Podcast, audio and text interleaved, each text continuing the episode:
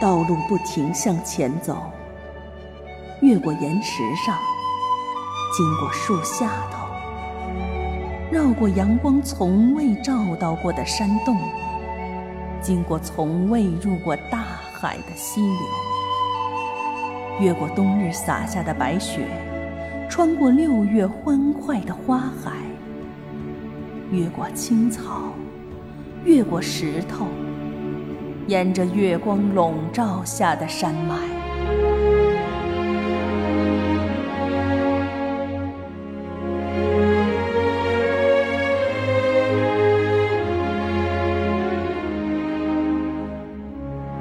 欢迎收听中土音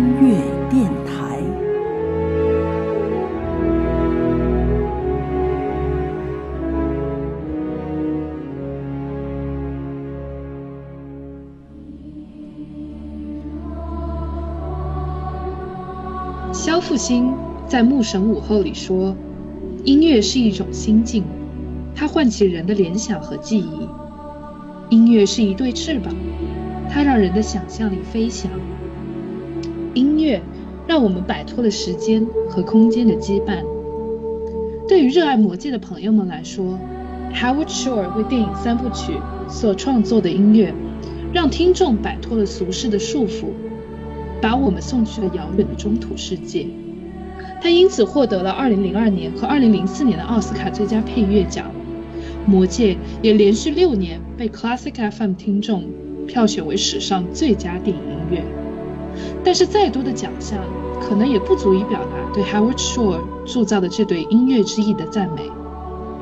现在，在中土音乐电台，我们将带来关于《魔戒》电影音乐里的点点滴滴。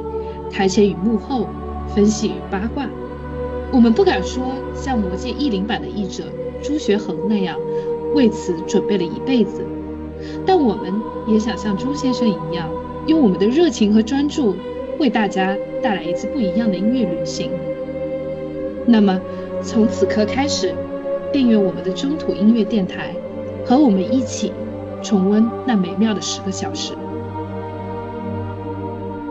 欢迎各位来到我们的中土音乐电台，这一档播客也是我们震荡播的特别节目。我是老孙，和我一起搭档主持的是 Alice。Alice 也是我们影乐志的作者啊，更可以说她是一位魔界的达人。那么来自我介绍一下 Alice。Hello，大家好，我是 Alice。达人应该算不上，嗯，除了弹琴，其实我没有接受过呃正统的音乐教育，纯粹凭着爱好。那么我们也将会用将近一年的时间，每周更新一期的频率，为大家来解读《魔戒》这部伟大的电影音乐作品。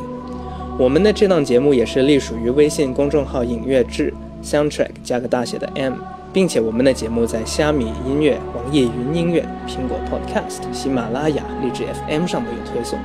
如果你是 Windows Phone 的用户，也可以在我们公号推送的内容里找到订阅链接，提交就可以在自带的博客中订阅了。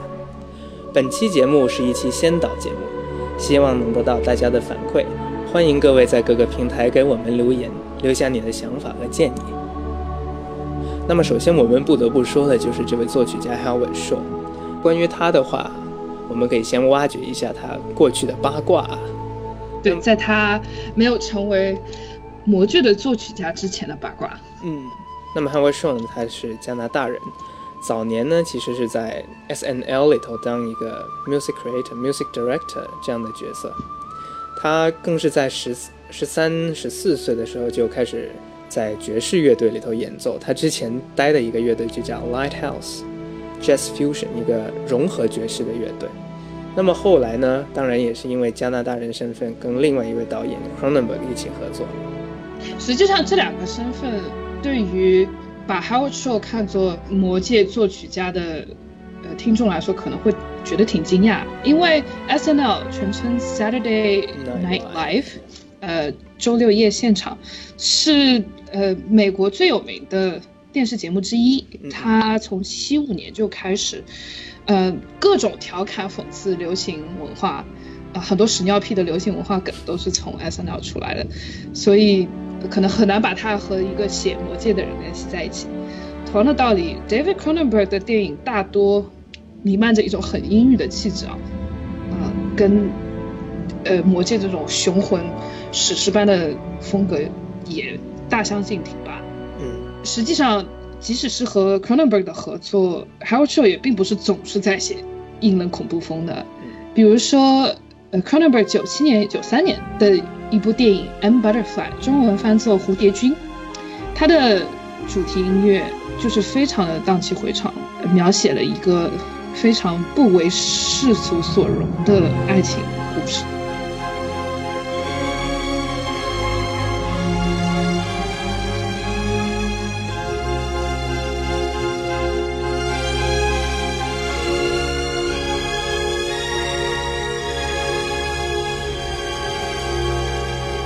那么，对于《指环王》，甚至在电影史上，对于其他电影来说，都不是很常见的，就是在作曲家在一个影片的前期制作的时候就参与到项目里头来了。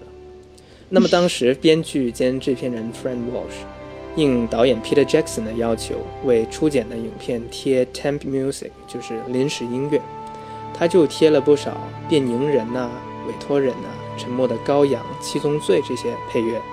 然后他才会发现，原来自己选的都是 Howard Shore 的音乐。Walsh 就顿悟啊，我们要找的作曲家其实就是 Howard Shore。我觉得比较有意思的一点就是，呃，我们现在经常批评 temp music 怎样，呃，对最终的原声呃产生了非常恶劣的影响。但是《指环王》似乎完全没有受到这种影响，可能跟 temp music 本身就是 Howard Shore 自己的音乐有关系。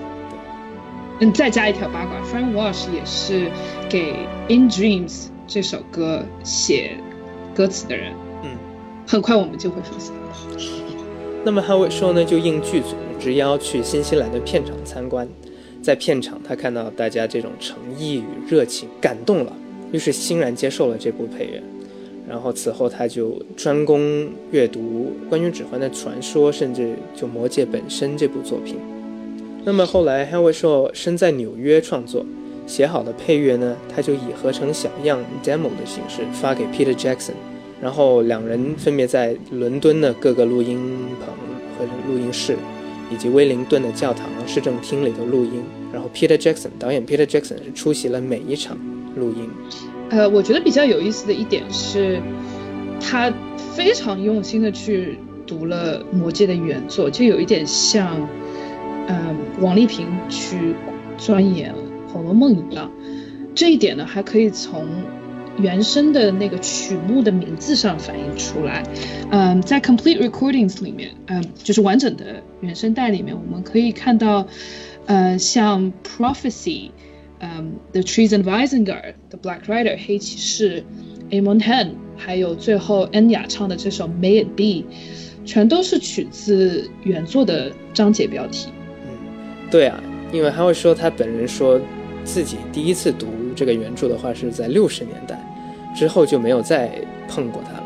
接到这部作品之后呢，他就花了一个月时间，可能就专在家里天天读，天天读，还买了各种不同的版本做笔记，不同的版本对照着这样读，所以说很用心。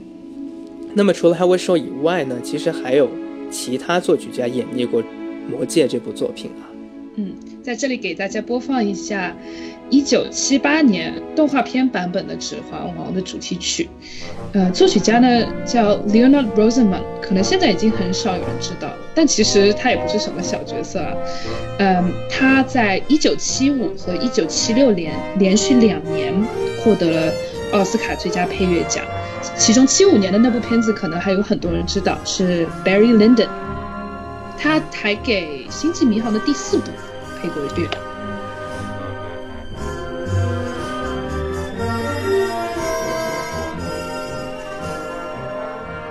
类似的呢，还有 Token Ensemble，呃，写作的大量的音乐。他们实际上是呃是一个丹麦的组合，目标呢是完成《魔戒》原作当中所有的呃诗歌的。诗歌和民谣的歌曲化，实际上，萨鲁曼的扮演者 Sir Christopher Lee，嗯，也有大量参与 Token Ensemble 的创作。嗯，还有一个呢是二零零五年，嗯，指环王》的音乐剧。这个音乐剧呢没有放出官方的录像，所以人气不是很高，而且很快就夭折了。据说是因为资金周转的问题，他们的舞美非常奢华，呃，所以，you know，因为票房不够的原因夭折了。但是这个 musical，它的作曲家同样来头也不小，呃，作曲家是 A.R. Rahman，也就是《贫民窟的百万富翁》的那个作曲家。对，所以可以说。能给《魔戒》写音乐的都不是凡人的，呃，而现在大家听到的这段非常具有古典气质的音乐，来自 Maj，一位荷兰的指挥家和作曲家，于一九八八年写的第一交响曲，它的昵称就是《魔戒》。呃，这里播放的呢是第一乐章 Gandalf，呃的主题。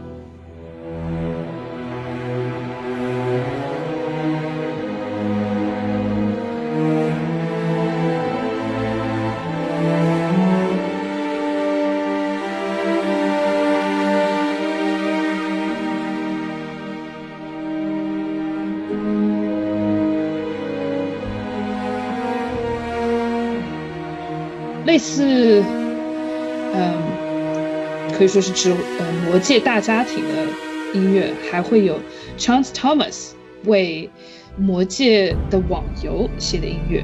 他比较吸引人注意的就是给罗汉写的另外的一个主题，是非常浓郁的凯尔特风。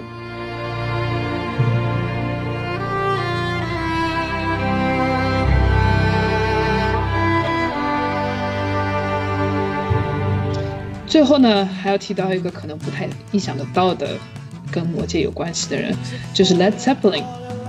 嗯，他有非常多的歌，其实是受托尔金的《中土世界》的启发的。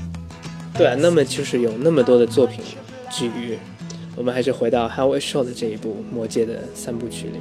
那么一说这个 Howard Shore 的三部曲的话，不得不提的一点就是主导动机 Light Motif。那么主导动机这个，在音乐上呢，它定义为一个与角色或者地点紧密关联的短小或者反复出现的乐句啊。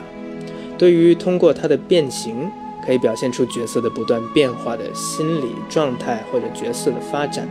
那么现在我们就经常把它称之为主题了。将这个主导动机发扬光大的，自然就是呃德国的作曲家瓦格纳。但是在瓦格纳之前呢，Montverdi 和 Weber 这些作曲家都有过类似的手法。嗯，那么瓦格纳具体是在什么地方让这个概念发扬光大的呢？自然是另一个指环，也就是1848年到1874年基于日曼日耳曼史诗创作的尼伯龙根的指环四歌剧。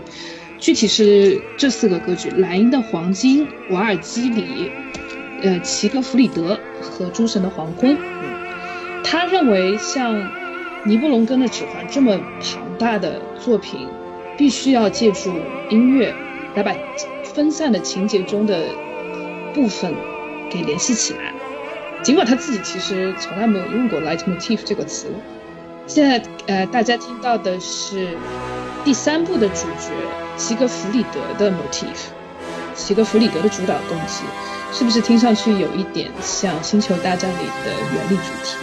嗯，那么主导动机在后来自然在电影配乐里头都发扬光大。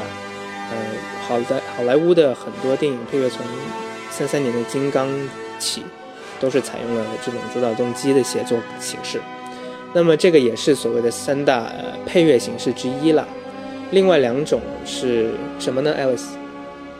但第一种是大家都非常熟悉的所谓 monothematic，也就是单一主题。基本上市面上大部分的电影都是这种啦，就是一个主题翻来覆去，搞定全场，各种变化。对，可以说是 one theme to rule them all。而另外一种呢，呃，是非常罕见的，对功力的要求很深厚的，叫 developmental score，sorry，发展式的原声，它。可以类比作是古典音乐中的奏鸣曲式。那么像刚才提到《金刚》的作曲家 Max Steiner，他在《乱世佳人》里头就为十一位主角都全写了主题。他就说，Every character should have a theme，每一个主角或每个角色都应该有一个主题的。那么正因为这样，音乐的素材要不断变化、排列组合，才能被称为主导动机。所以广泛应用的主导动机的作品其实都很长很长啊，像我们刚才所说的尼伯龙根的《指环》，然后还有 John Williams 的《星球大战》六七部曲，大概已经有十五到十六小时的时配乐时长了。挑剔的评论家会认为，嗯，在写前传的配乐之前，《星战》的音乐其实都不能算用了，呃，主导动机这样的手法。一直要到前传的音乐扩充了这个音乐宇宙以后，嗯，才能算是真正使用了这个手法。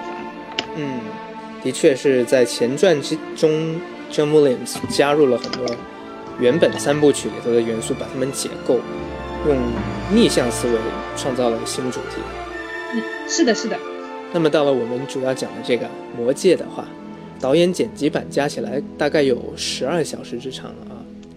也意味着有那么多小时的配乐需要写成，然后在那么多角色、那么多地点之中，主导动机就是穿针引线，这样把这些地点、角色、事件结连接起来了。嗯，实际上我觉得《魔戒》的这十二个小时和《星球大战》的这十五到十六个小时含金量或者说含水量还是不可相比的，因为《魔戒》的。百分之九十的时间都有某种音乐在背景里面，呃，是远远要超过星战的比例的，也是要超过大部分电影的平均水准的。对，所以我在巴塞罗那听呃魔戒的现场配乐，当时听的是双塔奇兵，嗯，感觉现场的那个交响乐团几乎就没有停的时候，总有某一个 section 在演奏。呃，但是呢，我又不觉得音乐会太满或者太吵，让我觉得烦。嗯，相比之下，比如说《星际穿越》在这方面做的就比较有逊色了。黑寂寞来了。常规常规。那么的确值回票价嘛。现场听的话，如果交响乐团停都不停的话，我像之前我去听呃《教父》的话，交响乐团大半时间都是坐在那等的。那还挺尴尬。那么讲了那么多背景，呃，我们就可以进入正题了。在捍卫者为《魔戒》呈现的开篇里头，它其实有两个版本，一个是普通版里头的第一首 Prophecy，一个是完整录音里头的 Prologue 序曲。那么 Prophecy 是他原本写出来的一段配乐，但是后来就是没有使用，重新写的一段是序曲。也是电影里头使用的那个版本。关于序曲的话，其实我们可以先讲一讲序曲啊。嗯，在早期从戏剧转型到电影的时候，序曲就其实已经在出现了。它通常是给观众进场的时间，呃，甚至在去年的《八恶人》里头，就为呃 Panavision 那个版本特别写了序曲。就是在幕布还闭着的时候，呃，就会由现场的乐团演奏序曲。实际上，序曲这个概念呢，来自歌剧，但是歌剧里的序曲大多数是一段独立的，呃，弦乐的进场。像我们现在可以听到的著名的费加罗的序曲，呃，就是这样。它这个旋律实际上并没有被任何一个角色唱出来。而前面老孙提到的，嗯，通普通版的第一轨 Prophecy 就比较像歌剧的序曲，因为它是完全独立于后面的主导动机的，呃，全新的创作。但是呢，也足以给大家一个概念，就是魔戒是一个怎样的呃世界，这个这枚戒指背后有怎样的历史，这个感觉已经传递出来了。实际上，我觉得关于这个通行版的第一轨 Prophecy 还有很有趣的一点，大家会注意到这里面有大量的人声合唱。嗯，其实他们唱的歌词是非常的点题的，就是所谓的 One ring to rule them all，一一枚戒指统领众戒。但是呢，他用的并不是黑语来演唱，这一点让我我和老孙都非常惊讶啊。他们用的是 Quenya 这个语言。不知道是不是由于这个差错，呃，导致这首 Prophecy 被踢出去弃用了。因为在戒指上出现的语那个 Wandering to the Moon 那个语言就是黑语。没错。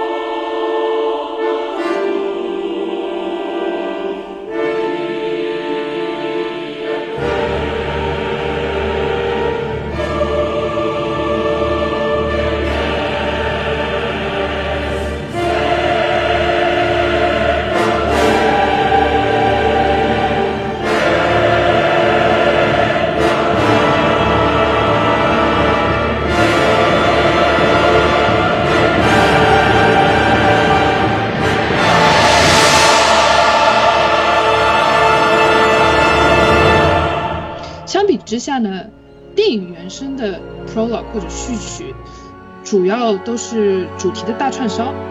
呃，那么我们现在要分析的这首 prologue 也不例外。嗯呃，而主题的串烧呢，现在主要出现在结尾，呃，演职人员表的时候。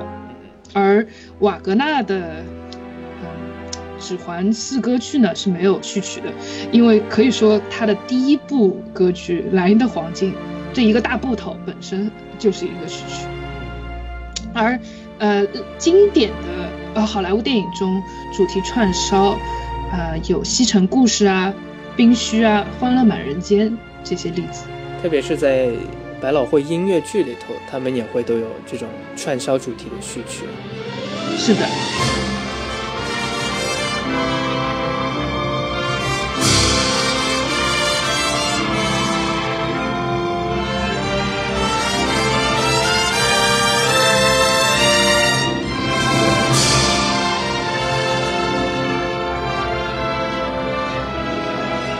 那么 Howard Shaw 他自己就指出啊，在整个序曲里头，呃，画面跟音乐在告诉你戒指是怎样从一个人的手传到另一个人的手，就是这整一个戒指的历史。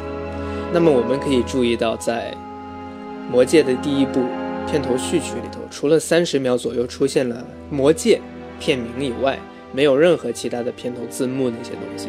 那么画面跟音乐搭配着一起进行。到七分多左右的时候，我们才看到了“护戒使者”这样的字样。这时候呢，观众已经是完全沉浸在这个音乐跟整个环境、整个中土世界里头了。我们由此可见呢，呃，《魔戒》的序曲，并不是像其他的那些串烧一样，就是把主题简简单单的搭配在一起，而是真正的在介绍整个电影的背景。对，就是几万年间，嗯，这个。魔界怎样在几个种族之间易手？这个处理手法，我觉得，嗯，和，嗯，肖之前做过的片子都非常的不同啊。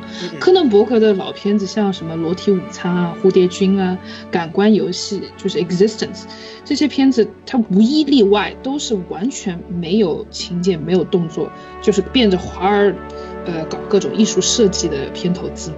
嗯这个时候呢，就会让，嗯，Howard Show 的主题曲，呃，出来串一串。但是魔戒呢，就比较像走出非洲那样，嗯，在序曲当中是真正起到介绍背景情节的作用的。嗯，那话不多说，我们其实就可以来讲一讲序曲里头都有一些怎样的主题，Howard Show 是怎样通过这些东西来为大家讲魔戒的历史的。那么在影片的开头，我们首先能听到一把很低沉的女声在讲旁白啊，那这个就是呃女王 Glandriel，而她所居住的地方就是 Lothlorien，所谓呃精灵王国最美的地方吗？嗯，对，嗯，满是树林，对，一个树林 Lothlorien，它的主题呢是这样子的。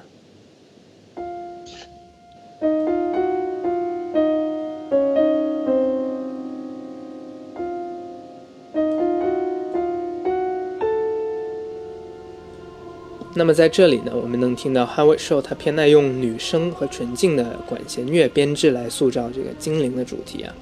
那 Lothlorien 与后面出现的另一个种族的精灵 Rivendell，音乐上的呈现都是纯净的女声跟纯净的管弦乐编配，这样体现出来一种呃比较古老、比较神秘的一个音乐的感觉。Lothlorien 的主题人声唱腔呢，它也是受到了格力高里圣咏的影响，没有多少所谓装饰音，像颤音或者压音这样的元素来雕琢。音色上呢，就是有一种不偏不倚、不好不坏、很神秘、很古老的感觉。不过，虽然老孙说这个音乐算是比较中性、不偏不倚、不好不坏，但我们都知道，呃，Galadriel 女王是好人。嗯嗯。不过呢。受呃 show 的处理方式并不是只有走神秘路线的好人啊或者仙人才配用上呃人声合唱，实际上 model 和那个自然的主题，就是碰到树人啊这些种族的时候，也使用了大量的合唱。相比之下，像罗汉啊、港铎啊、夏尔还有矮人们这些都不会用到合唱。有的分析呢指出，这可能是借鉴了马克思韦伯父妹和雀妹的概念。这个我们会在呃讲到这些不同的主题的时候分别提到，嗯，再展到时候再展开。嗯，那么 l o s l o r i a n 的主题过了之后呢，我们就听到了跟随片头一起出来的指环或者魔戒主题啊。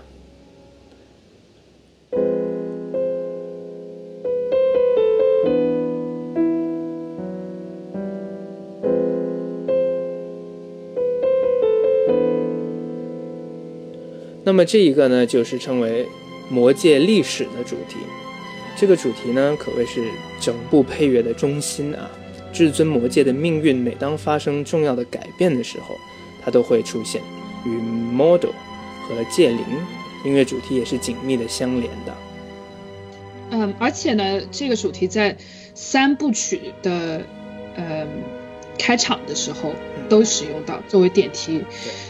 点题之笔，但是我觉得非常有意思的一点哦，是在普通版的呃护戒使者的配乐当中，实际上，呃魔界的历史这个主题只出现了一次，嗯，当时还让很多呃乐迷都非常百思不得其解啊，这么重要的一个主题怎么只出现了一次？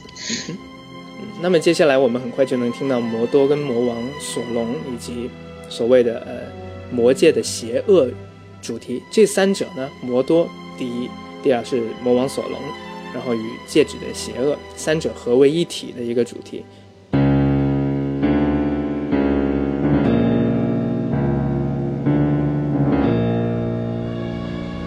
那么从这个主题衍生之外，魔多其实 h 会 w 还为魔多写了很多伴奏类型的一些节奏啊，或者是小旋律，或者是固定音型这样的动机。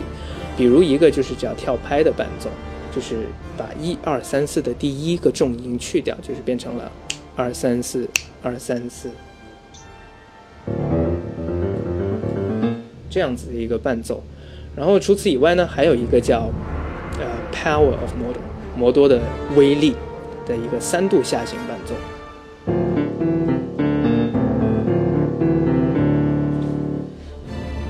嗯。此外，更有一个就是纯粹的在鼓上打的，表示末日临近或者末日脚步的一个小动机，就是这样子的一个很简单的，就是模仿脚步的动机。那么此后我们能听到一个宗教感很强烈的主题，那个就是戒灵的主题。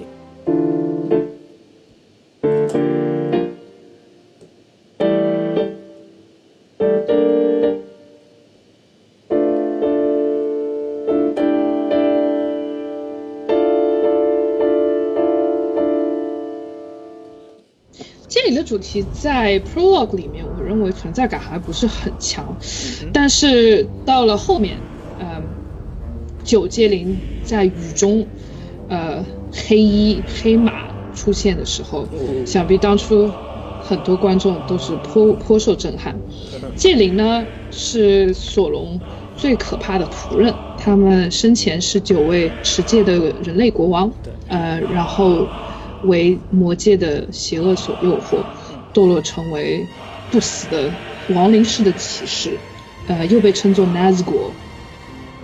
那么戒灵这个主题在 Prologue 里头的使用呢，汉威说还叠加了另一个 model 摩多的伴奏音型，那就叫做摩多的威胁 （Threat of Mordo），是这样子。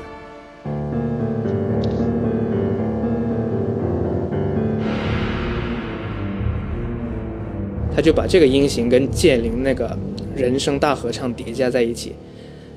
那么此后出现的一个主题，就是当国王倒下的时候出现的，叫人类的溃败主题。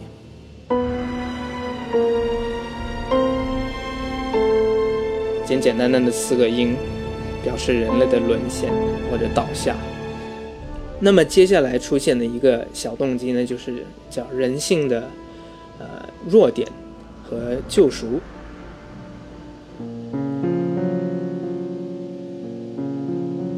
这样一个小小小的爬音，到在接下来一个主题，我们还能听到，就是咕噜的主题 Gollum。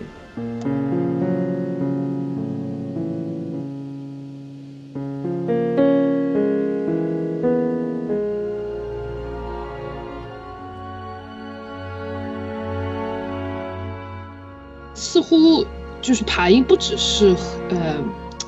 这个弱点与救赎主题或者公路主题的标志性特色，Rivendell 瑞文戴尔的主题也会经常用到这种爬音，但是呢，嗯，有很多乐迷分析，这个这个只是表象，实际上瑞文戴尔每次出现爬音的时候，几乎都和人类有关，这个我们也是到时候再分析。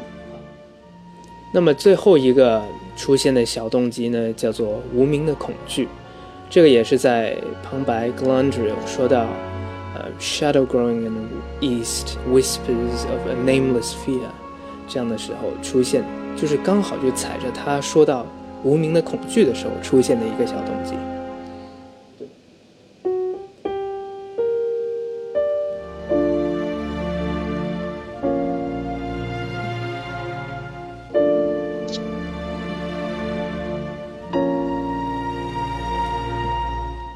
也就是在这个时候，大家会听到英国馆的一段独奏，还有就是大概再过三十秒，呃，英国馆还会再次奏出魔界的历史。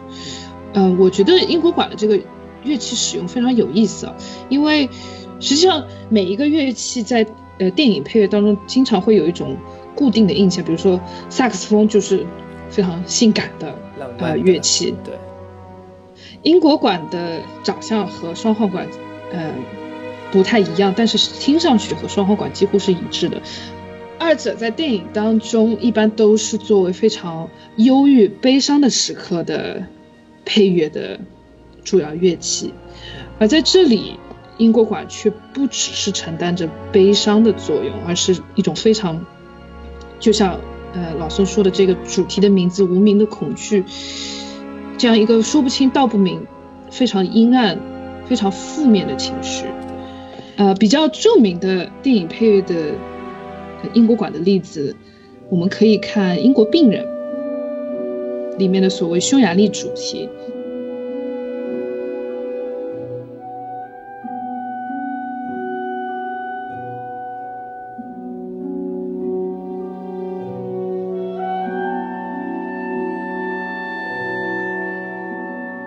二零四六里面使用了《神秘园》的一首 Adagio，它的后半段完全是可以说是英英国馆独领风骚，但是传达的一样都是非常忧郁悲伤的气氛和情绪。讲到这里呢，可能还要提一下，呃，Howard Shaw 和这些乐器的独奏者们的合作。记得这里英国馆的独奏者是。伦敦爱乐的 Susan Bolling，他有高度赞赏，呃，肖的作品，主要是因为他认为肖能理解这个乐器，并为他量身定制出一段优美的旋律。实际上，二者在二零零零的年的一部片子叫《家族情仇》里面就已经合作过。这次他们在《魔戒》当中又再次珠联璧合。我认为英国馆确实是。在里面相当出风头的，应该是仅次于罗汉的那把哈登角琴了吧？嗯，那么讲了那么多，我觉得最好的体现方式呢，就是先让大家来听一遍，我们跟着你一起经历这段序曲的故事。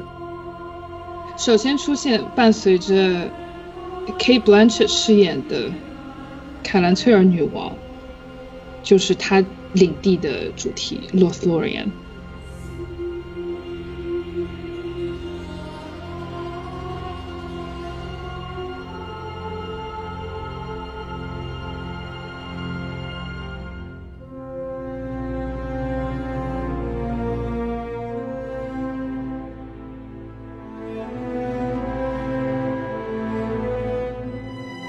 天明。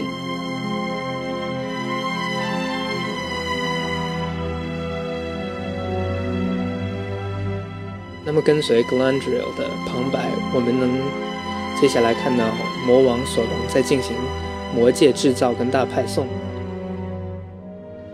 呃，我觉得这个时机非常有意思，因为我们看到了拿到了那些小戒指的不同种族，而恰恰索隆隐于幕后，没有出现在这里。但他其实又出现了，因为三十秒的那个片名隐喻的对象就是他。对。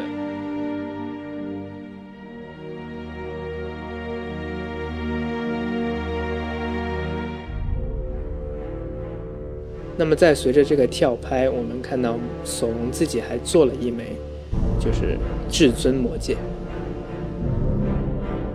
前面的那些人都被骗了，人、精灵。还有爱人全都被骗了。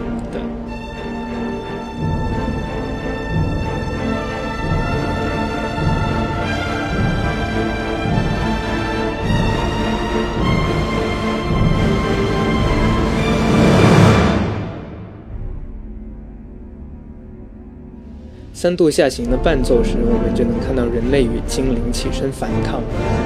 接下来就是随着呃非常宏大的。管弦乐出现了战争的场面，我们也首次听到了摩多索隆的主题。紧接着自然的就是剑灵的主题。虽然我们没见到剑灵，但是他们那个邪恶其实跟摩多是紧紧相连的。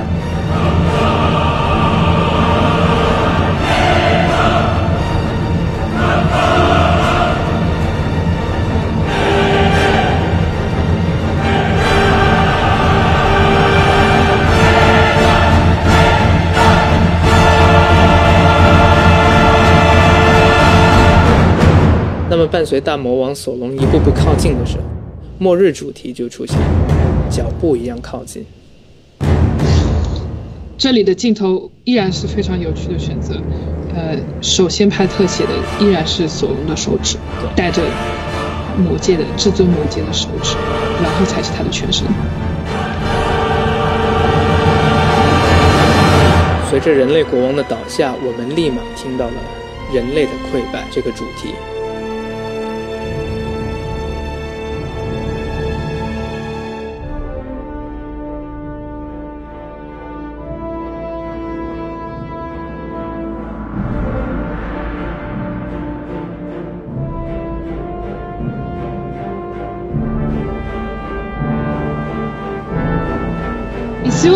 剑斩断了索隆戴着戒指的手指。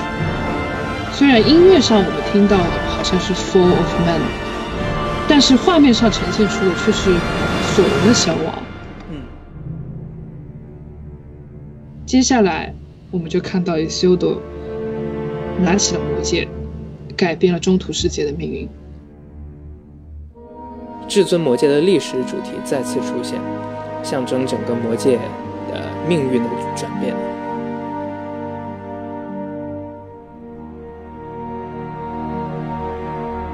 那么，人类的弱点跟救赎主题马上出现，因为我们看到 Isildur 打算私吞魔戒。然而，魔戒背叛了 Isildur。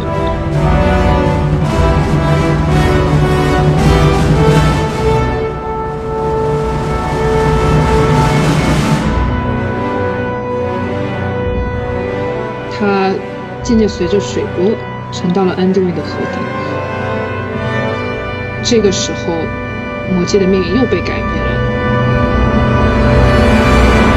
于是，魔戒的历史的这个主题又相应的呈现。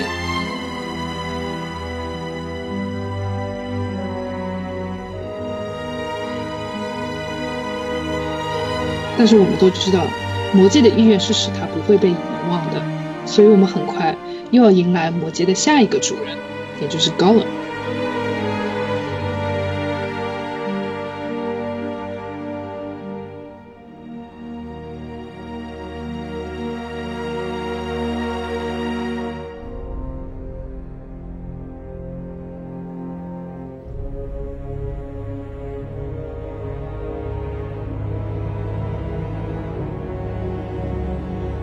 很快镜头一转，看到了山洞里一个精瘦的狗偻的身影。嗯，这个时候主题其实已经为我们提示了，他就是高冷。虽然我们还没有看到那个标志性的苍白的皮肤和大眼睛，他嘴里念叨着标志性的 “My precious”。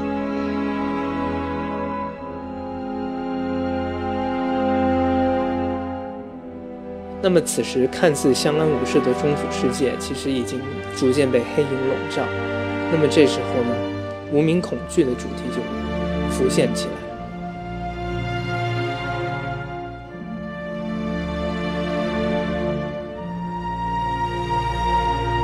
在序曲的结尾，海卫社就是为大家呈现讲出最新一位魔戒的主人。当 Bilbo Bilbo Baggins 在洞里找到了戒指的时候。魔戒历史的主题最后一次在序曲中响起，可以说是从哪里开始就在哪里结束啊。对，序曲大概七分钟左右都是非常的阴暗的，因为魔界的这个转手的过程当中充满了血腥背叛。对，但是我们也知道电影的下一幕就是阳光明媚的夏。Show 为了从这个比较阴暗的影片的部分，呃，过渡到比较明亮的部分，就使用了非常简单的一个转调的技巧，从降 E 小调，就是通常比较黑暗的小调，转到了降 E 大调，通常表示一种比较光明的气息的调性。那么下一期呢，我们自然会从这里开始，呃，为大家从谢尔跟霍比特人继续介绍，继续踏上我们的魔戒之旅。那么这期节目也就差不多了。我们的节目也是隶属于微信公众号“影乐志 ”（Soundtrack 加个大写的 M），并且我们的节目在虾米音乐、网易云音乐、苹果 Podcast、喜马拉雅、荔枝 FM 上都有推送。如果你是 Windows Phone 的用户，也可以在我们公众号推送内容里找到订阅的链接，提交就可以在自带的博客中订阅了。因为这期节目是先导集。所以我们还在试水当中，呃，希望能看到大家的留言。那么本期节目差不多就到这里了，我们下期见，拜拜拜。